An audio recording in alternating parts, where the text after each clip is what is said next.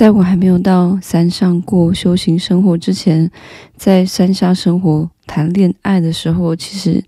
随时都会跟我身边亲密友人更新近况。我很喜欢跟朋友们分享我当下的感情进度，现在又在跟谁约会啦，然后有遇到什么样的问题啊，我们之间都会互相分享。我觉得分享是一个有益身心的过程，但是我并不一定会告诉我正正在当下。恋爱的那个对象的所有心情、心境的变化，我就是这样，我个性就是这样。所以每次在失恋的时候，我也是一样会跟身边所有人分享，而且那个状态是不管遇到谁，我就会分享，因为我当下就是。会有一种失恋最大的状态，所以之前跟你们说，我大概三周到一个月的时间会很快的度过疗伤期，并不是我就真的可以很快的投入在工作当中，然后一点都不难过。我还是会工作的，工作一切如常，因为我的内建的虚拟老板很强大。我切换到工作模式的时候，我是没有情绪的，画画啊，做个人占卜啊，拍占卜影片啊。或者是做其他的事情是需要我的理智跟逻辑的时候，情绪不会派上用场。但是一个人静下来，下班了，休息时间，我就继续的失恋，该哭的哭。该听疗伤音乐的听音乐，该见朋友见朋友。所以那一阵子，如果约我见面的朋友就会蛮倒霉的，他们就要看到一个一团烂泥的这个失恋女子。因为当时还在巴黎啊，所以有很多的机会出门嘛，然后也有可能会有见到新朋友的机会，旧朋友新朋友。可是我当下如果是失恋失恋状态的话，我没有在管我认不认识你，我就是会跟你分享，我就开始说。说我的心情啊，说我的心境啊，为什么他不相信我很在乎他啊？为什么呃要那么快就放弃啊？为什么需要冷静期啊？为什么没办法沟通啊？我会跟身边遇到的人，我就逢人就说，逢人就倒垃圾，逢人就呃发泄我的失恋情绪，因为失恋最大的嘛。然后我也会一直就是，如果自己当下感觉不良好，我就会让自己呈现感觉不良好的状态，完全不会勉强自己。但是面对当下那个让我感觉失恋、让我失恋的那个感情对象，我是一个字都不会说的，我是非常风度翩翩的。记得之前有录聊天影片给你们，有聊到如果我被主动提分手，以及分手之后说好当朋友。类似我的态度就是这样，如果对方提了需要冷静、需要关系暂停、需要分手的话，我一定会先表遗憾，冷静的表遗憾。完了之后，我就不会主动联络了。经过那三周一个月，我就不停的发泄自己的坏情绪跟悲伤的情绪，就像在哀悼一个逝者一样，几乎就像是我前任他离离世了的感觉。就连不认识的人，如果她是女生，就是她是安全的的话，我搞不好我会抱抱着，呃，需要她帮我害怕啊，安慰我啊，反正我就是这样子。我还记得有一次哦，是元旦的时候，过年的时候，在朋友家吃火锅，在巴黎，在吃火锅围炉的当场有非常多不认识的新朋友，然后我也没办法顾顾的那么多了，因为才刚刚被甩而已，我就坐在那边一边吃火锅边哭。边吃火锅边哭，然后旁边的人还要安慰我说：“你看，我们还特地为了你准备一锅素锅，因为有一个是肉锅，一个是素，不吃肉吃素。然后他们就尽量的希望可以让我开心起来，但是我就是那一个 烂泥的状态，就呃该。”该过年的过年，该过节过节，该出去喝酒吃饭的话，还是出去喝酒吃饭。可是我就是会沉浸在那个失恋状态，所以非常的一点都不勉强自己，有效率的就这样发泄完三周一个月之后就好了，就好多了，有一种大病初醒的感觉，而且那那一瞬间会有一种非常清醒，很多的思考就变得比较清晰了。除了除了见朋友之外，还会我也会打电话给台湾的朋友诉苦，因为如果如果当下没有朋友可以见我的话，在巴黎，我就打电话到台湾，看谁可以听我说，然后跟他说我怎么了，然后他们就发生什么事情了，然后他们可能都会一头雾水，并且其实身边的朋友了解我的感情状态的，基基本上他们都有都有知道了，因为我每次就会要分享嘛，他们就会更新，可是他们已经有点习惯了，因为。玄女就是太多段这种很短命的感情了，然后每次都莫名其妙的就分开了，然后之后对方又会回来找他复合，然后他又不要了，因为新对象要出现了，大大概就是类似的情况，所以他们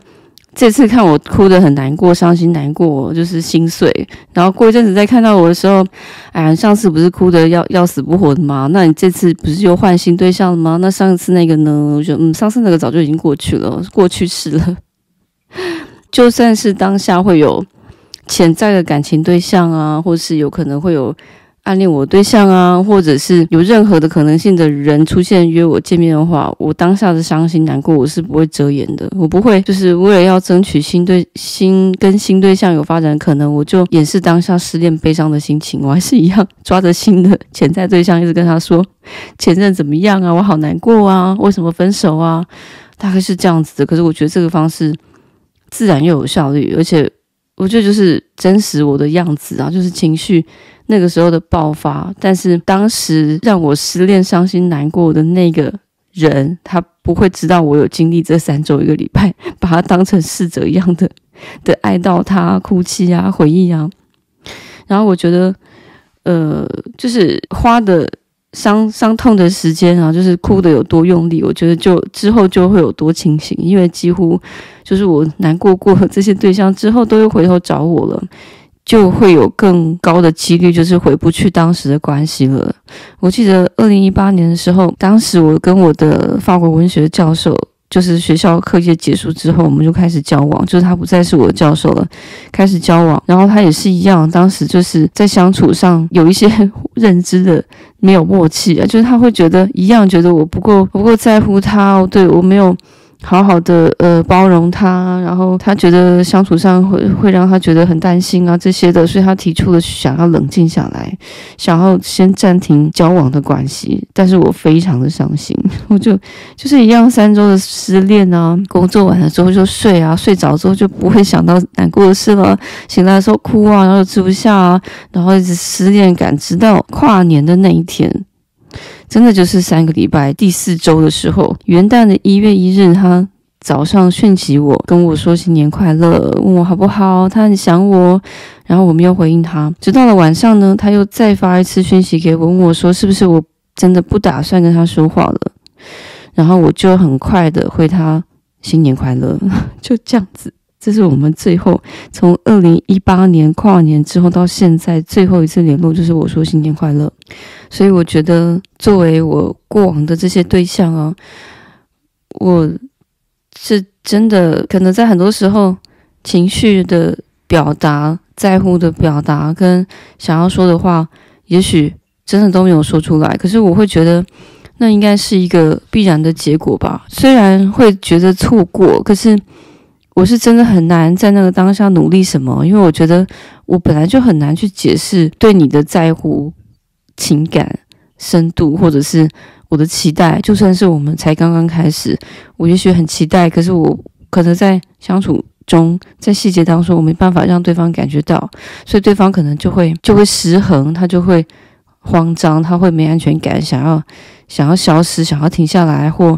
或让自己后退啊，不想要、不敢靠我太近啊之类的，或者不管如何，不知道他们有什么样 可能没有告诉我的原因，反正我就是会觉得确实会遗憾，可是那个就是就是必定，我觉得就是一种注定 会这样子发生，没办法在一起的最后结果了。我记得我真的失恋的时候，各种的见人的那个场景真的很荒唐，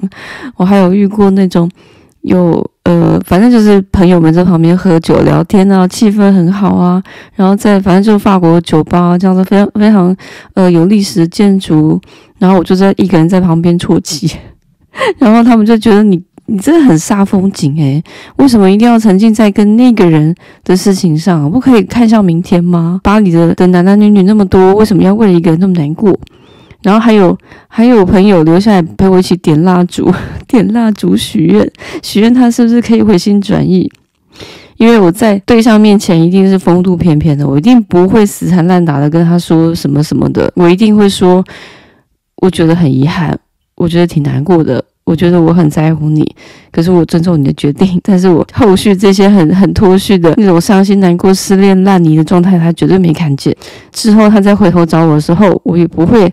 我也不会怎么样的报复，我一定是一定是很快的画下句点。所以作为我觉得作为我对象也是很无辜的，可能在相处当中没办法取得平衡，然后停下来的时候也没没办法知道我有多在乎他，然后他他整理好心情，整装待发来找我的时候又已经太迟了。在当时，自由人也是在这些人这些 潜在感情对象人当中唯一一个没有固定工作的住所跟不是法国人的人。